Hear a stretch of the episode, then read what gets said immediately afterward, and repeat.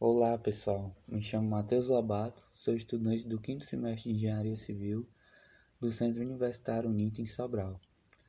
Faço parte da disciplina de empreendedorismo e, juntamente com mais três alunos, formamos um grupo para falar sobre temas derivados da engenharia civil, apresentados em um pequeno podcast de quatro capítulos. Hoje, eu irei falar sobre construção de estádios de futebol.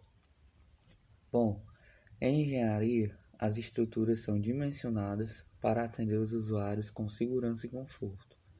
Em alguns tipos de edificação, é suficiente realizar uma análise, uma análise estática para atender os critérios de segurança exigidos pelas normas. É o caso de um edifício em andares múltiplos. No entanto, para outros tipos de edificação é necessário realizar uma análise dinâmica em virtude dos tipos de solicitações a quais as estruturas estarão submetidas. Este é o caso dos estádios de futebol. Devido à movimentação nas arquibancadas em função das torcidas, a estrutura fica submetida ao ca a carregamento dinâmico que, se não for levado em consideração, pode vir a provocar a ruína da estrutura. Assim, de acordo com os engenheiros responsáveis pelos projetos, em cada estádio foi implantada uma solução para absorver a carga dinâmica causada pela movimentação das torcidas.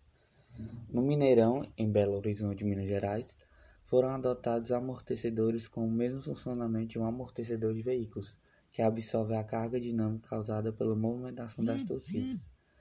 No estádio Mané Garrincha, em Brasília, os pilares de sustentação foram posicionados de acordo com o definido a partir da análise dinâmica de forma a garantir o amortecimento e evitar a vibração da estrutura de concreto. No Maracanã, no Rio de Janeiro, foi instalado um sistema de contraforte na base das arquibancadas, que consiste em uma grande estrutura de concreto preenchida por entulhos capaz de conter as vibrações causadas pela torcida.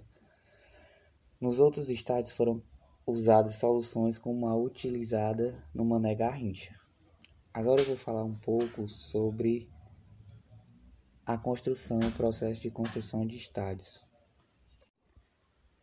O tamanho e a estrutura do estádio dependem da área disponível e do tipo de solo sobre o qual ele será construído. Com base nos estudos de solo, engenheiros e arquitetos projetam a arena considerando o orçamento disponível, o número total de torcedores e o tipo de eventos que o estádio vai abrigar, se vai ter shows, lojas, restaurantes, etc. O relevo do terreno é uma característica importante para definir o tipo de construção. Quando o solo permite uma escavação profunda, as arquibancadas podem ficar apoiadas nas encostas de um buraco, o que barateia a obra. Se o solo é duro, porém, o jeito é erguer tudo, do chão. Depois do terraplanagem, o primeiro passo é cavar vários buracos e enchê-los de concreto, formando estacas que podem alcançar até 16 metros de profundidade. Em cima das estacas são instalados blocos de concreto armado, massa de cimento, areia e pedra, recheada com vergalhões de ferro. As peças principais de estrutura são os pórticos, formados por vigas e pilares de concreto que, dispostos lado a lado, dão forma ao contorno do estádio e servem para apoiar a estrutura da arquibancada. Os degraus das arquibancadas podem ser moldados com concreto entre dois pórticos. Atualmente, Porém, o mais comum é montar tudo em peças de concreto pré-moldadas que se encaixam com pecinhas de Lego. Elas são manejadas com guindastes gigantes e instalados por um batalhão de operários. A cada 30 metros, um pórtico é fatiado de cima a baixo, criando um vão de 2 centímetros, chamado de junta de dilatação. Essa pequena brecha é suficiente para que o concreto se contraia e se dilate de acordo com a temperatura ambiente, sem provocar rachaduras. O topo da junta é vedado com uma resina para evitar infiltrações.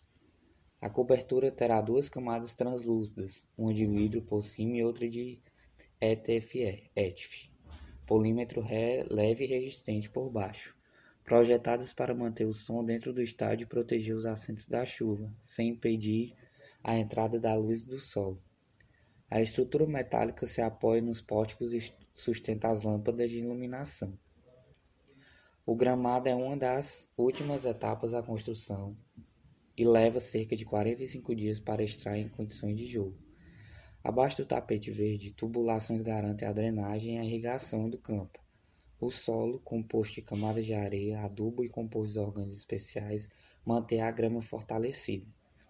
Os espaços vazios por trás das arquibancadas são reservados para a circulação de pessoas, e é ali que são instalados banheiros, bares e demais estabelecimentos.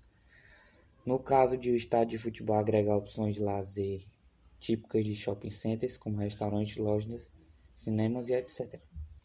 Para a bola rolar, falta instalar e testar o sistema de iluminação, além de preencher todos os outros 68 mil lugares com assentos individuais, como determina a FIFA. O acabamento também inclui o revestimento externo do estádio, em vibra de, de vidro, pinturas de paredes, aplicação de pisos e azulejos.